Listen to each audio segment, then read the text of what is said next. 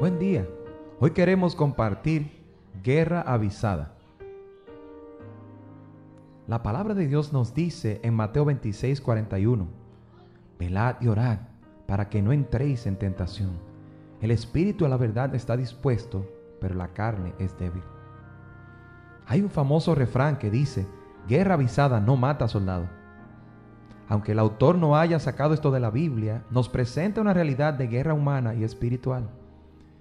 En realidad, una de las bendiciones de tener la palabra de Dios es que nos advierte, nos avisa, nos llama la atención como los letreros que guían en las calles para conducir. Jesús les habla y advierte a sus discípulos en un momento muy importante cuando venía su arresto y entrega para ir a la cruz. Les dice que se preparen para ese momento, pues venía una tentación, ataque o crisis que se presentaría en sus vidas. Qué bueno que nuestro Señor nos ama, nos cuida y nos advierte que vienen problemas y nos da las soluciones para que nos vaya bien. Jesús nos presenta dos soluciones para tener victoria, velar y orar. Velar es la idea literal de no dormir y estar en guardia. Y orar sabemos que es hablar con Dios. Así que las tentaciones no las podemos evitar, pero una vida de oración muestra que el soldado cristiano sabe que tiene victoria solamente con el poder y armadura que les proporciona su capitán. Es interesante ver que en Efesios 6, 18 nos dice, orando en todo tiempo, con toda oración y súplica en el Espíritu, y velando en ello con toda perseverancia y súplica por todos los santos.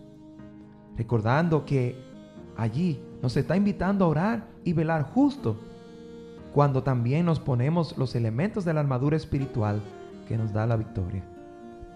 Así que para tener victoria sobre la tentación de mentira, inmoralidad, desánimo, chisme, pereza, apatía, orgullo, etc., te animo con la verdad de que hay victoria en Cristo. Debes orar diciendo a Dios cómo te sientes, pedir su ayuda, escuchar y creer su palabra, afirmar tu fe, que es el escudo, y pararte en el nombre de Jesús con tu espada en mano para la batalla, creyendo y obedeciendo las promesas de Dios. Algo sorprendente aquí también es ver la guerra avisada por el Señor. Fue una derrota en ese evento para sus discípulos, quienes se durmieron, no oraron lo suficiente y después huyeron y dejaron al Señor.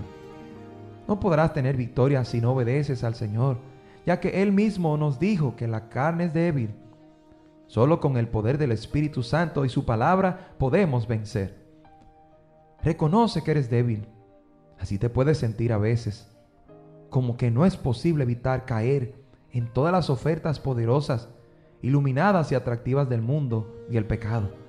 Pero el Maestro nos ha dicho que podemos evitar entrar en esa tentación y tener victoria velando y orando.